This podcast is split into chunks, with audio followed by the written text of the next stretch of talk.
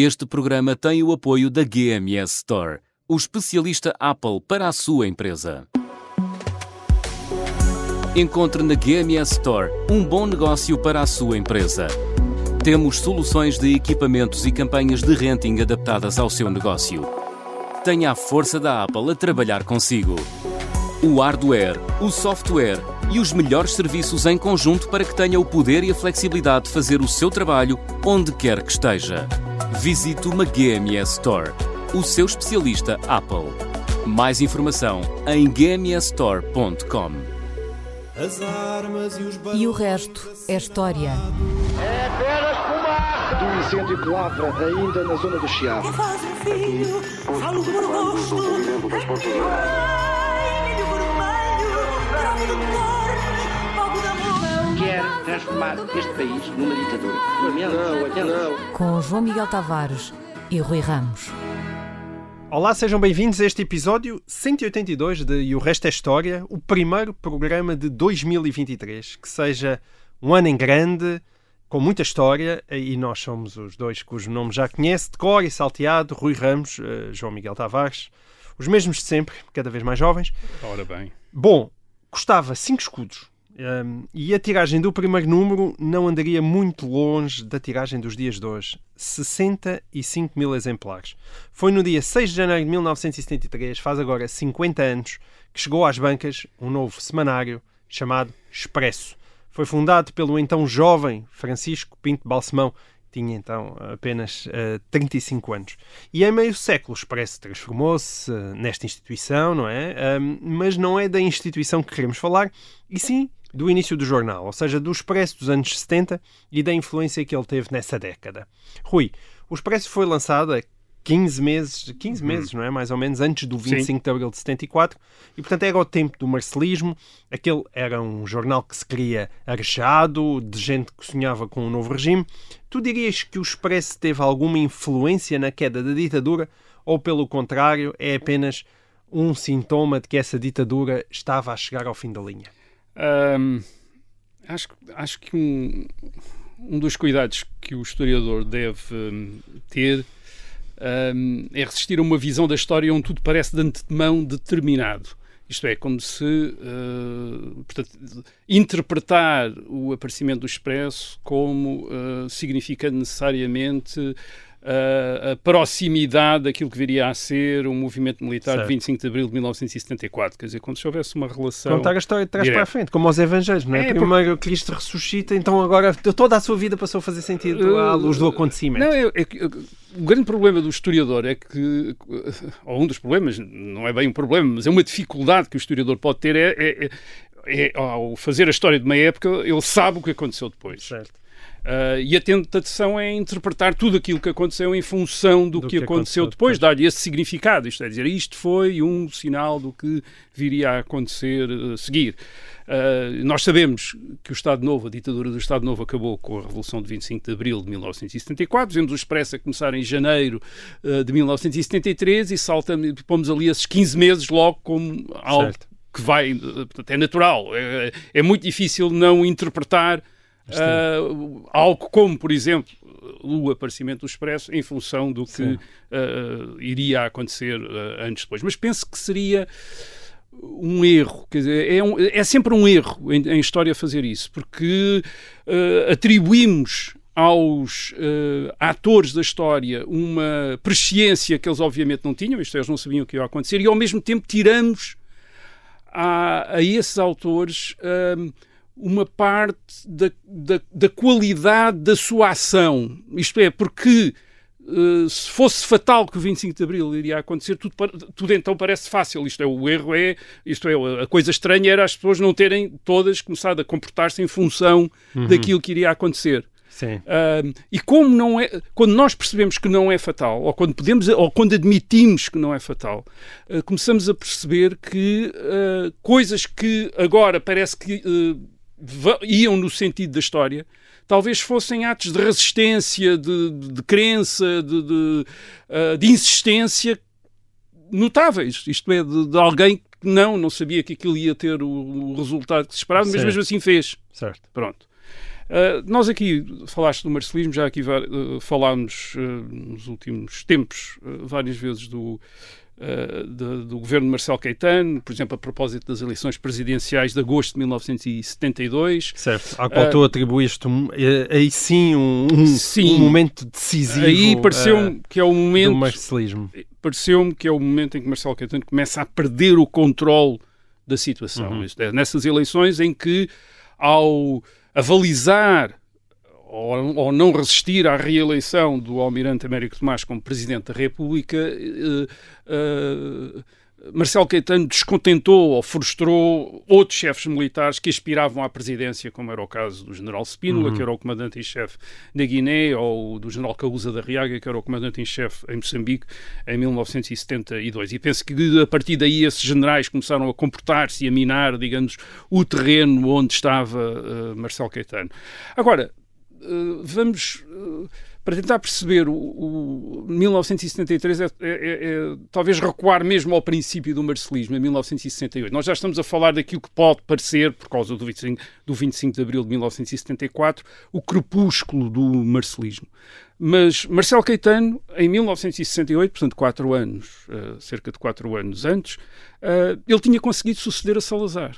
Hum. Uh, tinha sido aceite por aqueles que viriam depois a, ser chamados os ultras, isto é, aqueles mais próximos de Salazar, da linha política que eles identificavam com Salazar, uh, tinha sido aceito por eles, apesar de Marcelo Caetano ter a reputação de ser quase um dissidente do salazarismo, nos anos 60, quase um reformista. Ele tinha-se afastado do. Uh, ele tinha saído do governo em 1958, uh, naquele contexto de, de, de, das eleições presidenciais em que esteve o general. Uh, em que foi candidato o general Humberto Delgado. Depois, a partir de 1961, tinha aparecido mesmo. Quase 1961-62, tinha aparecido mesmo em ruptura com uh, Salazar e com uma ruptura, enfim, não declarada, mas muito óbvia, e portanto uh, era quase uma oposição interna do salazarismo, e, e, mas é aceito pelos salazaristas em 1968 como um uh, como o sucessor uhum. de Salazar. E ao mesmo tempo, e também já falámos aqui disso, a propósito, aliás, até das cheias de 1967, de, uh, Marcelo Caetano consegue, em 19, a partir de 1968, no governo, voltar a atrair para o regime muitos grupos daqueles uh, círculos, uh, enfim, certos círculos políticos e sociais que tinham até então, que tinham até aos anos 50, 60 apoiado a ditadura, como é o caso dos católicos, mas que nos anos 60, sobretudo, tinham começado a dar mostras de descontentamento, de impaciência, hum. de dissidência, de discordância em relação à ditadura salazarista. Uh, é o caso daqueles ditos católicos progressistas, mas é também o caso de monárquicos, por exemplo. Hum. Católicos e monárquicos tinham sido dois grandes, dois grupos ou duas áreas de uh, política ou sociais de, de apoiantes do Estado Novo, que nos anos 60 começam a gerar também eles uh, opositores. Até hum. aí, digamos que a maior parte da oposição ao Estado Novo tinha resultado dos antigos republicanos e daqueles grupos de extrema-esquerda dos anos 20, isto é, hum. comunistas, anarquistas, era daí que vinha a oposição. E a partir dos anos 50 e 60 começa também a aparecer de católicos e de monárquicos que até então tinham estado conotados uhum. com o, o Estado Novo. E Marcelo Caetano consegue digamos, já, já dissemos aqui isso, consegue, eh, a partir de 1968, convencer alguns desses quase oposicionistas a confiarem outra vez eh, no regime, a confiarem outra vez Porque no, tinham a esperança que iria haver uma mudança. E, exatamente, é? com a ideia de que um, se querem uh, uma adaptação de Portugal aos modelos da Europa Ocidental, e estou a usar a expressão que é usada pelo Presidente da Comissão Executiva da União Nacional um, em 1968, ele diz que o objetivo é mesmo adaptar uh, o país aos modelos da Europa Ocidental, uhum. isto é, portanto, incluindo uma democracia pluripartidária. Se querem isso, o Estado Novo, a ditadura é a melhor via para, para chegar aí e não uma revolução. Isto é uhum. é uma revolução da esquerda, uma revolução liderada pela esquerda oposicionista, não, teria, não daria tantas garantias de chegar a uma a um tipo de uh, regime político e de sociedade Sim. como o da Europa Ocidental, como a evolução por dentro do Estado Novo. Portanto, é esta expectativa Sim. que é criada e que leva... E os homens da aula liberal é, leva, acreditaram nisso. É, leva muitos desses que já estavam quase críticos e oposicionistas a, uhum. a confiar em Marcelo Caetano e como aqueles que vieram a ser os deputados da chamada ala liberal da Assembleia Nacional a aceitarem ser eleitos nas listas da União Nacional em uhum. 1969, como é o caso de Francisco Sá Carneiro, Joaquim Magalhães Mota, João Pedro Miller Guerra, Mota Amaral ou Francisco, Francisco Pinto, Pinto Balsemão. Uh, os, aliás, quase todos eles depois deveriam estar, de uma maneira ou de outra, envolvidos na criação do, do no lançamento do Expresso em 1973. É óbvio que Marcelo Caetano, ao ser aceito por uns e ao persuadir outros, está a criar expectativas muito diferentes. Certo. Esse é que é o ponto. Isto é, os salazaristas uh, aceitam Marcelo Caetano porque julgam que ele é uh, uh, o, o mais capaz de assegurar a continuidade da ditadura e, sobretudo, a continuidade das políticas no ultramar, isto é, de defesa do ultramar contra a possibilidade de uma uh, independência no, uhum. curto, no curto prazo. Portanto, é a expectativa que os uh, salazaristas têm, com alguma razão, apesar de eu disse que Marcelo Caetano tinha aquela reputação de oposicionista nos anos 60, mas antes disso Marcelo Caetano tinha sido um dos grandes colaboradores uh, de Salazar uhum. e era uhum. quase um dos fundadores do Estado Novo Uh, nos, anos 20, uh, nos anos 30, pela colaboração que tinha tido com Salazar, até mesmo na elaboração da Constituição, uh, da Constituição de 1933. Mas, por outro lado, quer o católicos, uh, aqueles católicos ditos progressistas, quer os chamados tecnocratas, que é, um, que é uma figura que aparece agora, de, aqueles que estão ligados aos planos de fomento, aqueles que estão ligados ao, ao às reformas económicas e sociais, uh, no sentido, mais uma vez, de aproximar o país dos níveis de desenvolvimento da Europa uh, Ocidental, todos esses esperam não a continuidade, mas uma evolução. É, esperam que o regime se desenvolva nesse sentido em, relação, em direção à Europa Ocidental. E tem algumas razões para isso. Isto é, o regime já, uh, o Estado Novo já tinha integrado o país não só na NATO em 1949, mas na, uh, na Associação uh, Europeia de Comércio Livre em 1960, portanto havia uma o país estava a integrar-se, mesmo ditadura, sendo uma ditadura, estava a integrar-se na Europa ocidental, portanto era era possível imaginar que continuaria a ocidentalizar-se uhum. e que poderia haver até uma dimensão política dessa transformação económica e social que estava a acontecer nos anos Uh, 60, através da industrialização, da urbanização da sociedade portuguesa, de, também da imigração. Uh, e, portanto, duas expectativas muito diferentes e Marcelo Caetano tenta resolver isso com uma ideia, uma ideia que é um, uma espécie de quadratura do círculo, que é a evolução na continuidade. Uhum. Isto é, portanto, a evolução na continuidade deixava a, a continuidade a, e propunha a evolução. A evolução, quer dizer, cada um olhava para as fórmulas e, e via lá o que lhe interessava. Olhava para a palavra favorita. E, palavra, né? e olhava para uma para a outra. Portanto, agora, uh, eu acho que isso teve algum, funcionou de alguma maneira até 1972, até às eleições eh, presidenciais de 1972, mais ou menos, e a partir de 1972, de facto, Marcelo Caetano parece-me que começa a. Uh, gerar cada vez mais desconfiança de uns e frustração de outros. Uh, geralmente fala-se do, do, distanciamento dos chamados liberais, isto é, que teriam deixado de acreditar a partir do momento em que, ele, em que Marcelo Caetano deixou reeleger uh, o almirante Américo Tomás, que estava muito conotado com a defesa uhum. de uma, da continuidade salazarista. Portanto, a partir do momento em que ele deixou reeleger o Almirante Tomás como Presidente da República teriam perdido a confiança em Marcelo uhum. Gaetano para efetuar verdadeiramente uma evolução, mas também há também um distanciamento dos chamados uh, ultras, isto é, dos mais salazaristas, que nessa altura também começam a, a, digamos, a suspeitar cada vez mais, enfim, nunca tinham tido uma grande opinião de Marcelo Caetano, mas a partir daí começam também a distanciar-se, hum. uh, eles também. Agora, isso não quer dizer que Marcelo Caetano não tivesse continuado a tentar jogar com uns e com outros. Esse é que é o ponto uh, principal. Isto é, apesar deles estarem a distanciar, não quer dizer que ele tivesse desistido de continuar o jogo que ele mantinha desde 1968, hum. que era equilibrar uns e outros, uh, de maneira então, a aparecer mas... como uma espécie de intermediário, de árbitro entre estas correntes. O que tu estás a dizer é que mesmo após a eleição de Américo Tomás em 72, o Marcelo Caetano continua a tentar esse equilíbrio. A, tenta, a tentar lados. esse equilíbrio entre e os dois lados. está de alguma maneira relacionado com é, isso? É, é, é, é essa é uh, uma das maneiras de ver o, uh, o, o aparecimento do Expresso. Hum. Pronto, em, em, janeiro de 1973, o, o nascimento do Expresso coincide também com o facto com o Francisco Sá Carneiro renunciar ao mandato de deputado, o que foi entendido como uma ruptura com, com Marcelo sim. Caetano, com a ditadura, e portanto, desse ponto de vista, o Expresso que aparece nesse mês, que era dirigido por Francisco Pinto Balsemão, dirigido e fundado por Francisco Pinto Balsemão, e onde Sá Carneiro tinha uma coluna, uhum. visto, chamava-se visto, eh, uma brincadeira, enfim, uma, uma, uma referência à censura, não é? Ao visto da censura.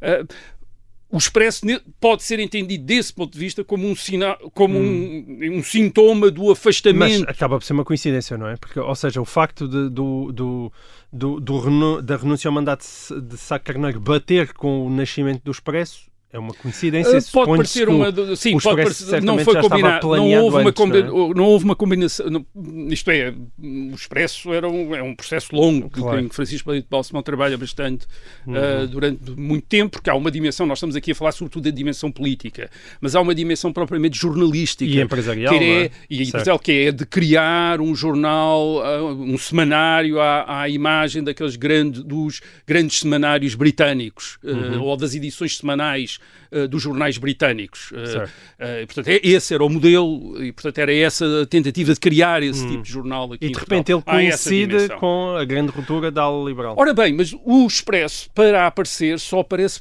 Nós estamos numa ditadura. Hum, certo. As pessoas às vezes é preciso esquecer. E, portanto, o que acontece numa ditadura em termos públicos é consentido pelo ditador. Uhum. E o Expresso aparece porque Marcelo Caetano deixa que o Expresso, que o Expresso Não apareça. estava distraído. Isto é, não estava distraído, não, não, ah, não estava ali, de repente olha, estava ali fundo, olha, olha apareceu, apareceu este jornal. Não, o Expresso aparece com sentido, portanto, com sentido, uhum. isto é, com sentido pela ditadura, Sim. Com consentimento de Marcelo Caetano, e, portanto, é vi, pode ser também visto, e penso que é visto também em 1973, como um sinal de que Marcelo Caetano está a deixar os liberais, mesmo depois de se terem afastado dele, uh, por exemplo, na Assembleia Nacional, está a deixar os liberais, os chamados liberais, organizarem-se no espaço público. Isto é, de repente, terem um jornal deles. Uhum. Uh, outros sinais disso já tinha. Isto não era a primeira vez que isso que havia esse tipo de sinal. Em 1970 o governo tinha deixado organizar a, a, a SEDES, a Associação, a Associação para o Desenvolvimento Económico e Social, que ainda hoje existe, a SEDES, uhum. 1970, que reúne muita gente uh, desta área também de liberais e até da oposição mais clássica, da oposição uh, de esquerda também. E, e uh, em julho de 1973, portanto, uh, seis meses depois do Expresso, uh, o, o, governo, o regime, consente o, o chamado encontro político dos liberais, que é em Lisboa. Uh, num edifício na Rua Brancamp que tem aquela característica das franjinhas Sim, e portanto ficou o encontro das franjinhas, o encontro Sim. do franjinhas e onde estes liberais todos Uh, mais uma vez, Francisco Pinto Balsemão, Joaquim Magalhães Mota, uh, Sá Carneiro não participa no, no encontro, uh, mas passa por lá, passa pelo edifício. Portanto, se reúnem, criticam imenso as políticas seguidas, discutem e, e parece, quase parece, é entendido por alguns observadores nessa época como o começo de o governo estar a consentir no, no no embrião de partido político, no uhum. aparecimento de um partido político liberal. E, portanto, isto poderia parecer que Marcelo Caetano continua no seu jogo, agora que os uh, liberais, digamos, uma parte deles pelo menos, se afastou, quer dizer, parecia mais distante, ele está a aceitar que eles se. Uh, organizem, digamos, ou que, ou, ou que se, ou, ou, porque é isto, o, o Expresso não tem uma vida fácil, o Sá Carneiro, em determinado momento, até desiste mesmo de escrever. Tal era a pressão da censura. O Francisco Pinto Balsemão, nas suas memórias, diz que uh, esteve mesmo a pensar que teria de, de, desistir do jornal por causa dos cortes e das, dos prejuízos que os cortes da censura ocasionavam. Mas o, o que vemos, ou o que podemos ver também, é Marcelo Caetano a deixá-los aparecer, quer dizer, deixá-los manifestar-se. Aliás, tal como deixava manifestar também os ultras, que também patrocinavam congressos, como o Congresso dos, dos Antigos Combatentes no verão de 1973. Portanto, aquilo.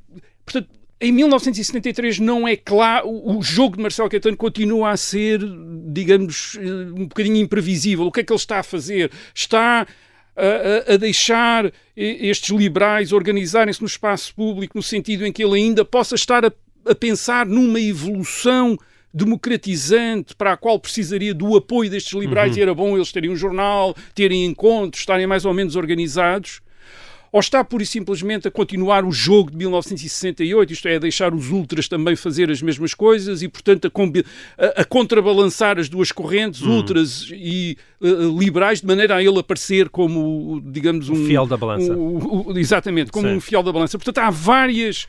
Há várias leituras possíveis de- do ano de 1973 e de um acontecimento como, eh, como este. E, e, claro, eh, em 1973 ainda ninguém sabia o que ia acontecer em 1974. Portanto, todo- é muito provável que todos estes protagonistas deste ano estivessem, digamos, a preparados para tudo. Eh, E uma das coisas que eles depois acabaram por ter um papel foi, depois da, da Revolução de 25 de Abril de 1974, constituírem o Expresso e todas estas, enfim, e tudo aquilo que lhe estava, a- a e todos os, enfim, os atores políticos que lhe estavam associados, constituírem, de facto, no, eh, na nova situação pós-revolucionária, a base eh, do que foi, por exemplo, o Partido Popular Democrático, hoje eh, PSD, e daquilo que veio a ser a direita da, da democracia eh, portuguesa. Foi uma das coisas que aconteceu.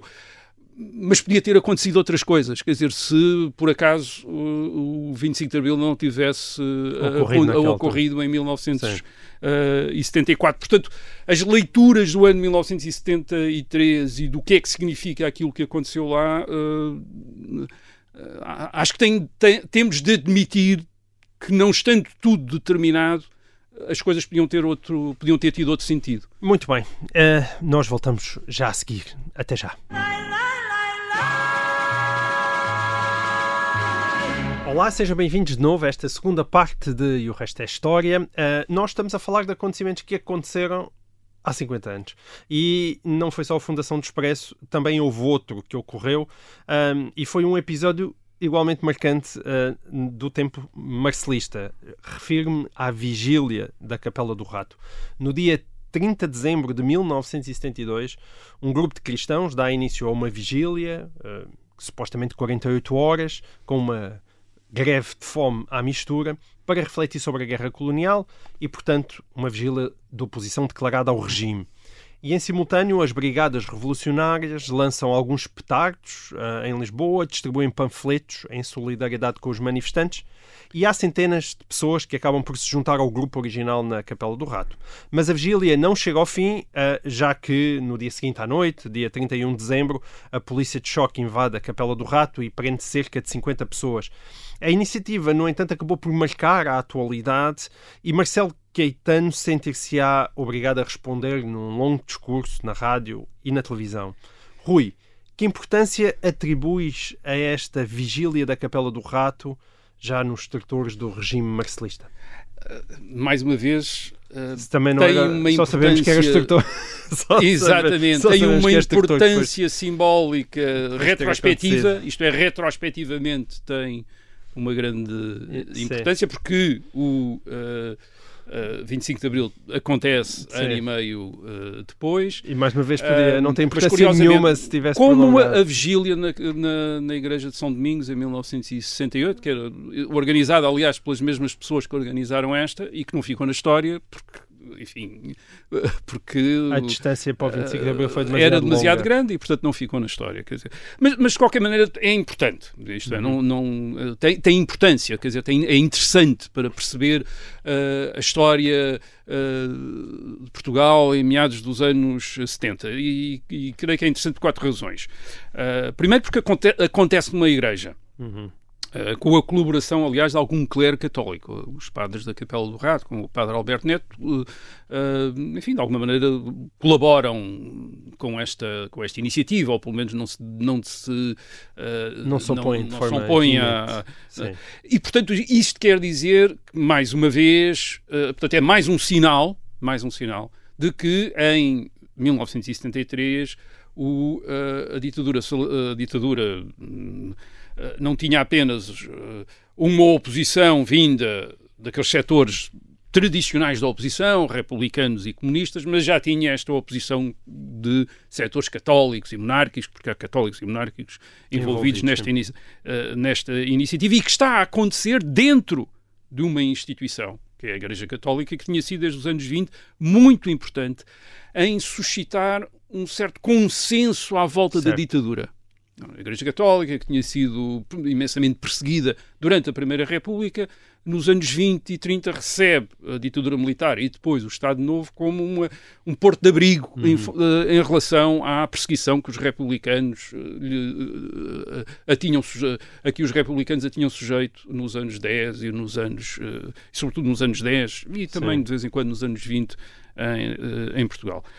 portanto, o facto de ser agora dentro da Igreja Católica que estão a surgir a oposição, estes, contestatários ao regime, é mais um sinal deste processo de afastamento dos católicos, uhum. já aqui falámos, uh, que vinha da década, pelo menos que vinha da, da década de 50, que tiveram um grande momento, esse talvez o momento mais importante de todos, uh, no conflito entre o Bispo do Porto, Dom António Ferreira Gomes, e Salazar em 1958, a propósito do memorando, um uhum. memorando que Dom António Ferreira Gomes escreveu e enviou a Salazar, e depois que se consolida com a modernização da Igreja, com o Concílio Vaticano II no princípio da década de 60, que é também entendido como uma forma de distanciamento em relação ou da possibilidade dos católicos olharem para a Igreja de uma maneira diferente daqueles tradicionalistas que supostamente estariam mais do lado do, eh, do Estado Novo, mas que Marcelo Caetano, como já disse aqui, Marcelo Caetano em 1968-69 consegue de alguma maneira inverter este distanciamento. Uhum. Isto é, consegue trazer para o seu lado, para a colaboração com o governo, uh, muitos destes católicos e até monárquicos que estavam, uh, enfim, que no tempo de Salazar, no, no, nos últimos anos uh, do governo de Salazar estavam já absolutamente, enfim, cansados e uhum. frustrados com, uhum. aquele, com aquela com o regime, com a ditadura, com a política uh, ultramarina, com a guerra em África, com essas coisas todas. Um, portanto, os é um sinal, os católicos já não estão completamente do lado da ditadura, nem sequer os monárquicos. Isso já se tinha visto, repito, nos anos 60, tinha havido uh, comunicados, uh, manifestos. Uh, curiosamente, que Salazar tinha deixado que fossem publicados. Em 1965 deixou que fosse, que fossem, que fosse publicado uma espécie de um um grande comunicado assinado por vários uh, católicos e monárquicos uh, de, de, dissidência em relação à ditadura e que Salazar deixou que fosse publicado na imprensa. Portanto, o regime, hum. a ditadura teve sempre estas ambiguidades, quer dizer, isto era tudo muito bem calculado e, e, por vezes aquilo que parecia uma grande, uma grande iniciativa da oposição tinha sido calculada pelo regime certo. com determinados objetivos para marcá-los ou para os deixar e, e o que tu estás a dizer é que, apesar de tudo, quando lias a imprensa do Estado Novo, não era tudo louvores absolutos não, havia, ao regime. Havia, não é? havia um jornal. As pessoas provavelmente havia não têm jornais, essa noção. Como se fala muito na censura, censura, sim, censura, não. parece que não existia nenhuma espécie de. Não, havia jornais oposição. nitidamente da oposição. Havia jornais certo. declaradamente da oposição, como a República, uhum. que é publicado durante todo o Estado Novo. É um jornal da oposição ao, ao regime, quer dizer, um jornal crítico uh, do regime.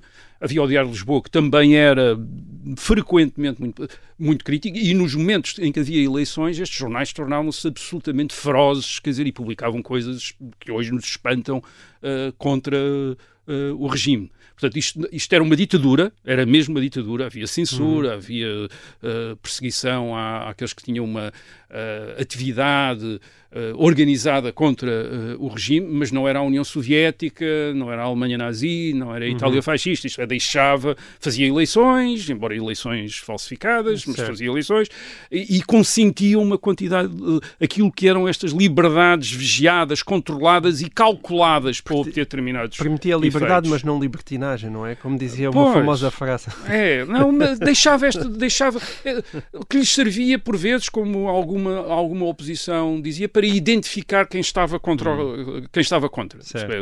Manifestavam-se, davam nestes períodos, manifestavam-se e portanto ficavam identificados certo. e até era mais fácil, fácil controlá-los do que empurrar toda a gente para a clandestinidade, empurrar toda a gente. Portanto, o, o regime funcionava de uma maneira diferente. E podia também funcionar assim porque, e esse é o facto, durante muito tempo teve muito apoio, durante muito tempo teve muito apoio na sociedade portuguesa. Certo. Isto é, por exemplo, o facto de ter a Igreja Católica colaborar, enfim, ou, a hierarquia da Igreja Católica do lado, ele estava-lhe um grande apoio, portanto, permitia-se, não estava confrontado com uma enorme contestação uhum. uh, popular e, portanto, permitia-se deixar os setores da oposição que aparecerem porque os via como minoritários e, portanto, como muito com uhum. pouca força e, portanto, deixava-os manifestarem-se. É? Uh, agora, uh, repito, nada disto uh, nos deve fazer esquecer Sim, que era, de facto, mesmo uma ditadura, mas é, um, é, uma ditadura que é mais aproximada das ditaduras de hoje.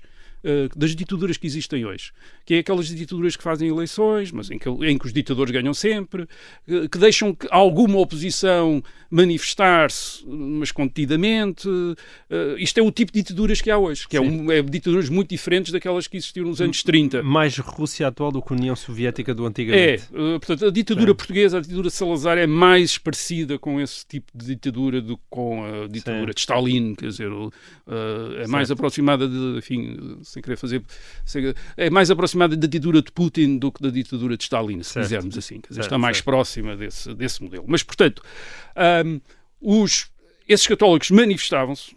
Eh, já tinha havido uma vigília pela paz, como eu disse, na Igreja de São Domingos, em Lisboa, de 1968 para 1969, com alguns dos mesmos que depois estiveram na Capela do uhum. Rato, de 1972 para 1973. Estou a falar do Teotónio Pereira, Francisco Pereira de Moura, Luís Moita. Já tinham estado na, nessa iniciativa uhum. de 1968 uh, para 69, o que quer dizer que havia um grupo de ativistas católicos ligados já já, já tinham algumas ligações à oposição uh, de esquerda, mas que se moviam hum. dentro das estruturas eclesiásticas e com algum eco. Uh, por exemplo. Como é que aquilo se amplificou, não é? A vigília em si. A, a, a, a vigília amplifica-se, por exemplo, na Assembleia Nacional, onde tanto hum. Sá Carneiro como, certo. sobretudo, João Pedro Miller Guerra, que é outro deputado da ala liberal, falam da, da, do caso, isto é, falam do caso, e há uma discussão na Assembleia Nacional uh, sobre o caso da Capela do, uh, do Rato. Há, há, outra amplificação, por exemplo, os padres da Capela do Rato, uh, entre eles o padre Alberto Neto, acabam por ser presos no dia 1, já no, no dia seguinte, portanto, não com, os, com aqueles que estavam a fazer a vigília, mas uhum. no dia seguinte. E, e é o próprio Cardeal Patriarca, aliás, o novo Cardeal, Cardeal Patriarca de Lisboa, Dom António Ribeiro, que se empenha na libertação desses padres e que vai até à sede da PIDA, onde eles estavam, da Polícia Política, onde eles estavam presos, e exige a sua libertação. Portanto, há um envolvimento grande hum. e leva também Marcelo Caetano, numa das suas conversas em família, a fazer uma referência ao caso da Capela do Rato. Enfim, isto é algum eco, quer dizer, dá, hum. dá algum eco. E, a saída é um... de Sá Carneiro não teve nada a ver com isto? Porque aconteceu logo uh, a seguir. Ah, a saída de Sá Carneiro quer dizer, é o contexto, quer dizer, é o contexto de uhum. distanciamento. Uhum. De, aliás, eu penso que muito provavelmente aqueles que organizaram outra vez uma vigília, como tinham. Reparem, a, vigília, a primeira vigília é de 1968-69. Uhum. E depois não tem sequência. E não tem sequência porquê? Muito provavelmente porque Marcelo Caetano, nessa altura, consegue atrair muitos certo. daqueles que poderiam talvez dar, digamos, amparar eh, o, o, as atividades deste, destes grupos de católicos contestatários. Portanto, eles devem ter sentido que não tinham, enfim, o ambiente não era bom para hum. voltarem a fazer esse, uma iniciativa desse género. Porquê? Porque provavelmente iria apenas demonstrar que estavam mais ou menos isolados. É muito provável que no fim de 1972 tenham, lhes tenha ocorrido lhes tenha ocorrido que se voltarem uh, a fazer essa iniciativa terão um apoio completamente diferente. Uhum. Isto é, de 1968 para 1969 eles fazem na Igreja de São Domingos Uh, não tem o mesmo eco e meses depois Francisco Sacarneiro, Francisco Pinto Balsemão estão a aceitar uh, ser eleitos uh, nas listas da União Nacional, uhum. isto é, nas listas patrocinadas pelo governo nas eleições legislativas de outubro de 1969. Enquanto neste, neste novo ambiente, Sacarneiro está a renunciar ao mandato de deputado, certo. Francisco Balsemão e a maior parte dos outros deputados, ou dos mais conhecidos aula liberal, uh, estão a anunciar que não vão ser candidatos nas eleições de, outubro de 1973. Portanto, é um ambiente completamente diferente. Sim. Mas estamos a falar da elite lisboeta, certo?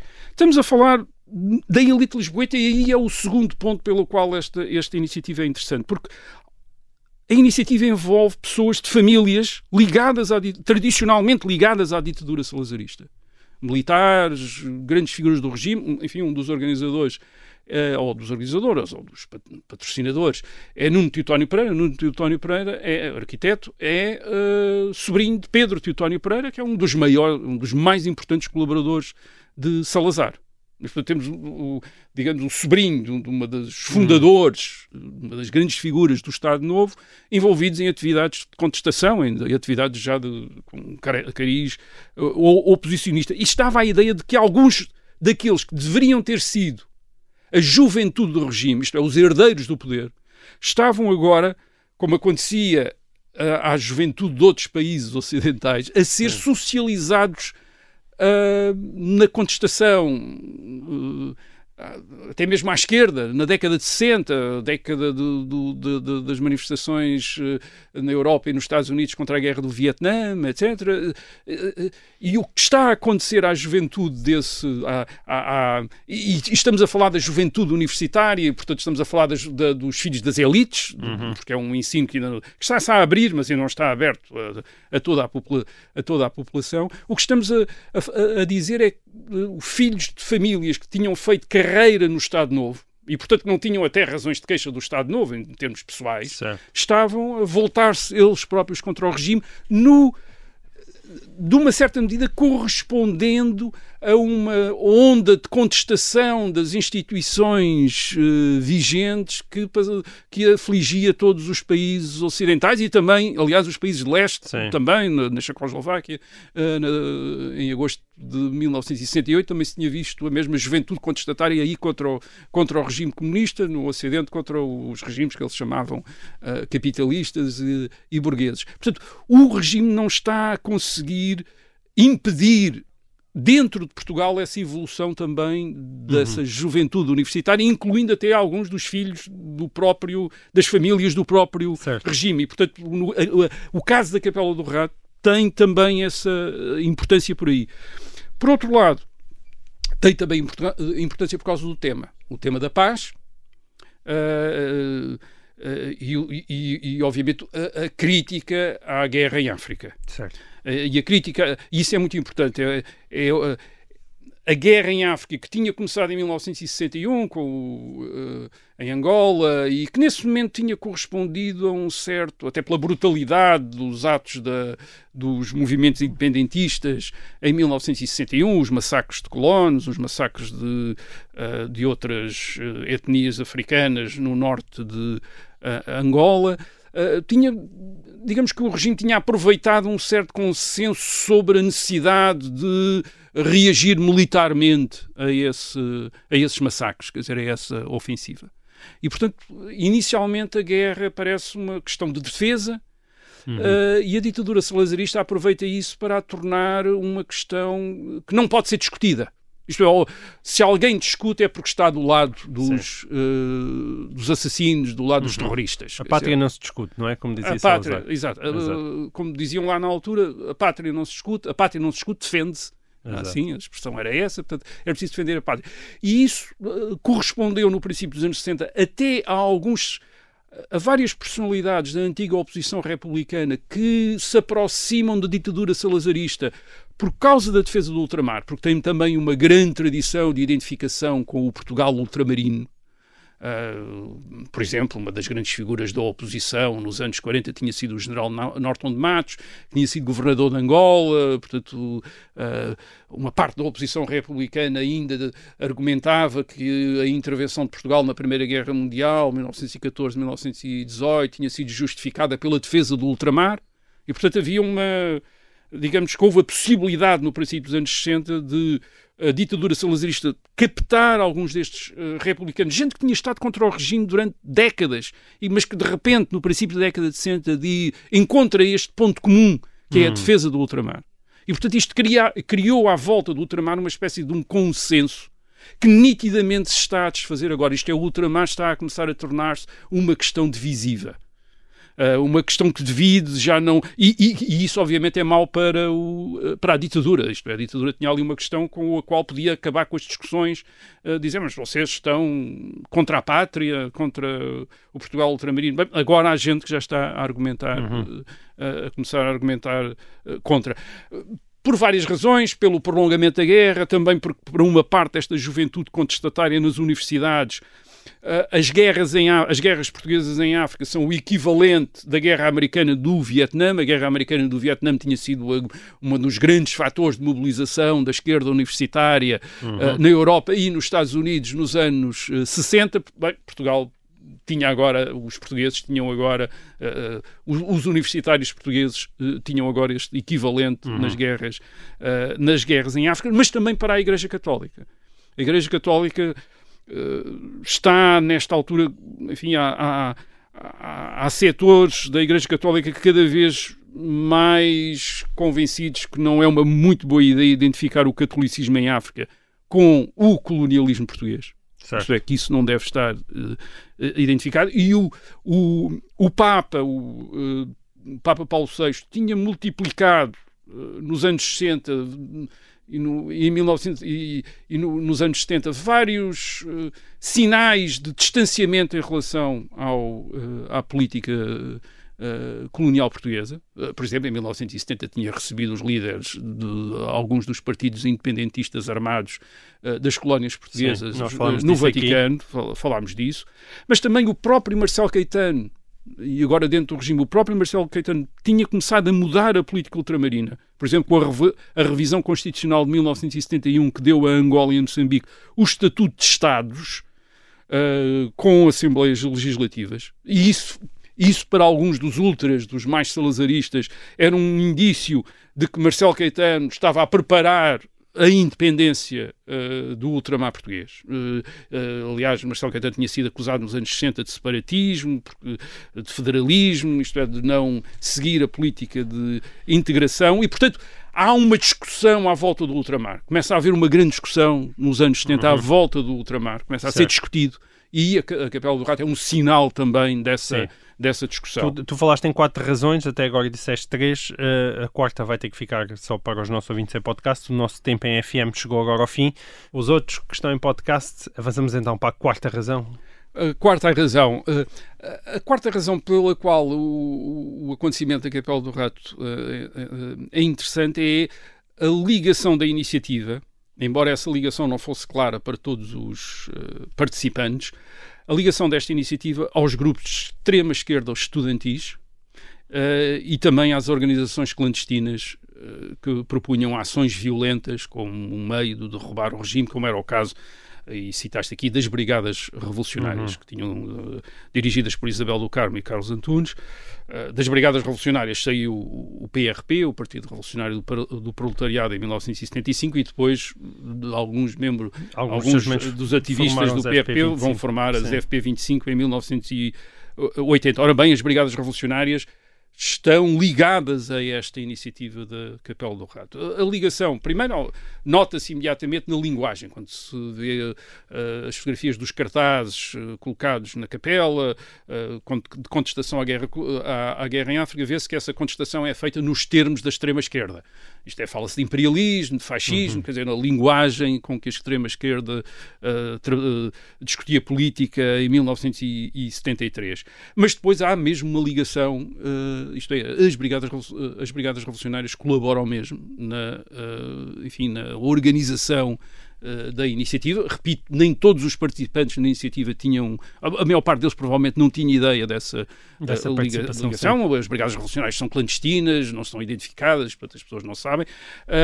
mas, por exemplo, eles fazem a propaganda de, desse, da, da, iniciativa através da explosão de petardos, lançam panfletos e, e, e aliás, em algum, algumas dessas explosões causam ferimentos graves em duas crianças em, em dezembro de 1972. E isto é um sinal, é um sinal de duas, de duas coisas.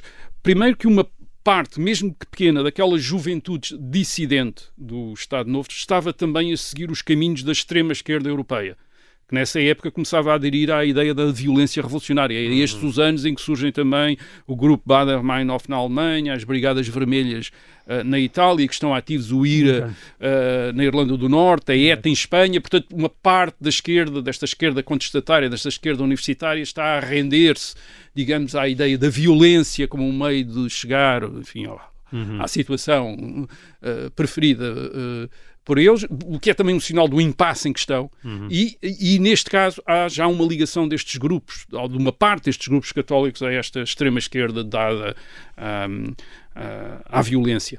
Ah, o, outro, o outro aspecto pelo qual isto é interessante é para percebermos ah, que estes grupos de católicos, embora sejam significativos, ainda não são extraordinariamente influentes, ainda não têm uma grande influência. Uhum. Eles, mesmo para organizar uma ação destas, aproximam-se ah, da oposição tradicional. Enfim, da oposição tradicional, estou eu a dizer, esta oposição que vem dos meios republicanos e comunistas e de, e de extrema esquerda. Aliás, essa, essa ligação, embora a, a ligação às ah, Brigadas Revolucionárias não fosse clara para toda a gente, mas ah, ah, a conotação da ação com aqueles grupos estudantis Mais de extrema esquerda já era, já era suficientemente clara para alguns católicos, Hum. de acordo com os testemunhos de- do- dos participantes, ah, se ter, alguns católicos, mesmo em discordância com o Estado Novo, mesmo em discordância com as guerras em África, não quererem participar para não Certo. estarem associados a estes grupos de ah, extrema esquerda. E isso leva-nos talvez para a conclusão, para a conclusão final, e que é esta, quer dizer, por mais significativa que tenha sido esta iniciativa da Capela do Rato, que chegou, que, junt- que terá juntado duas centenas de pessoas, talvez, hum, a verdade é que ficou mais uma vez isolada como aquela iniciativa de 1968-69. Isto é, não teve seguimento. Hum. Não teve seguimento, quer dizer, não, não houve outros casos. Isto é, portanto, adquiriu esta dimensão simbólica em grande medida também Por ser a única. por ser a única, Sim. quer dizer, por ser única. Isto é, se tivesse havido imensas capelas do rato naquela altura, ou, ou de 1973 para 1974, imensas vigílias da paz, eh, provavelmente talvez esta não fosse tão lembrada. É, quer dizer, é lembrada também e tem este sentido, porque foi exatamente a, a- a única. Não deu origem a uma vaga de protestos. Ahm, e porquê? Bem, primeiro é, estamos numa ditadura e esta ditadura ainda, ainda conseguia ah, impor custos elevados a quem contestasse. Ah, por exemplo, os funcionários públicos que estiveram presentes ou que foram identificados como tendo estado presentes ah, na Capela do Rato foram expulsos da função pública. Bom, Até houve, eh, quer dizer, é pessoas que de repente ficam Certo, sem carreira, sem sem os seus meios de vida, portanto, não era fácil dizer vamos, vamos manifestar-nos, vamos contestar, vamos assinar. eh, Era preciso quase uma certa independência e uma certa, eh, até quase uma certa ter alguma, ah, alguma cobertura social e económica para se poder permitir eh, eh, o, o- Uhum. Ficar sem um o- emprego, não é? ficar sem o emprego, ficarem eh, dificuldades. E por isso é que esta contestação, é- este- os atos de contestação nestes anos estão muito associados a, a pessoas eh, que estão num- ou numa fase de relativa independência na vida, como é o caso de estudantes, isto é, de estudantes universitários, portanto, podem ser punidos e depois continuar a estudar e depois dizer que, eh, enfim, foi um momento de, de- de- juvenil, de uma contestação juvenil eh, e tentarem ser recuperados. Dizer, não, não estou a dizer que este fosse o cálculo deles, mas, dizer, mas estão numa situação em que lhes permite, isto é, não têm famílias, não têm empregos e, portanto, pode lhes permitir, embora possam às vezes também prejudicar os seus estudos, quer dizer, mas é um- estão numa situação um Sim. pouco diferente daqueles que têm, eh, que têm já uma, uma vida começada, uma vida estabelecida. Ou então são filhos de famílias bem. Ou então são filhos de famílias bem e que, portanto, têm essas. Têm essas eh, e, e não é por acaso que é isso que vemos.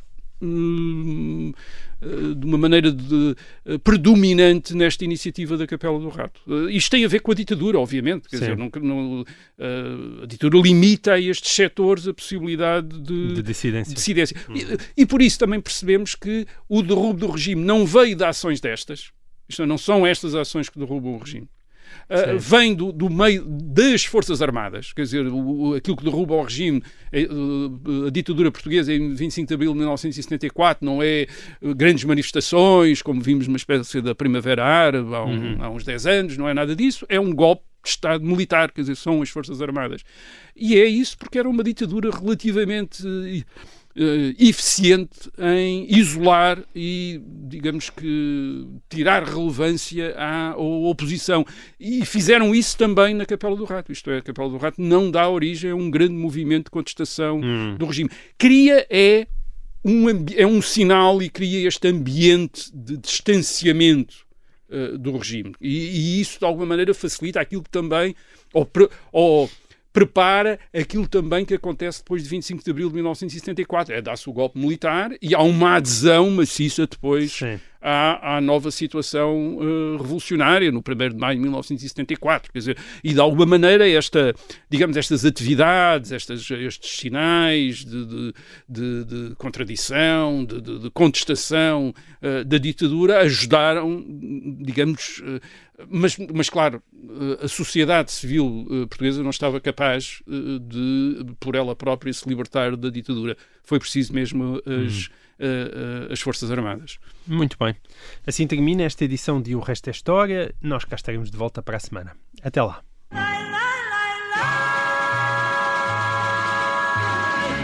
Este programa tem o apoio da GMS Store, o especialista Apple para a sua empresa. Encontre na GMS Store um bom negócio para a sua empresa. Temos soluções de equipamentos e campanhas de renting adaptadas ao seu negócio. Tenha a força da Apple a trabalhar consigo. O hardware, o software e os melhores serviços em conjunto para que tenha o poder e a flexibilidade de fazer o seu trabalho onde quer que esteja. Visite uma GMS Store, o seu especialista Apple. Mais informação em gmsstore.com.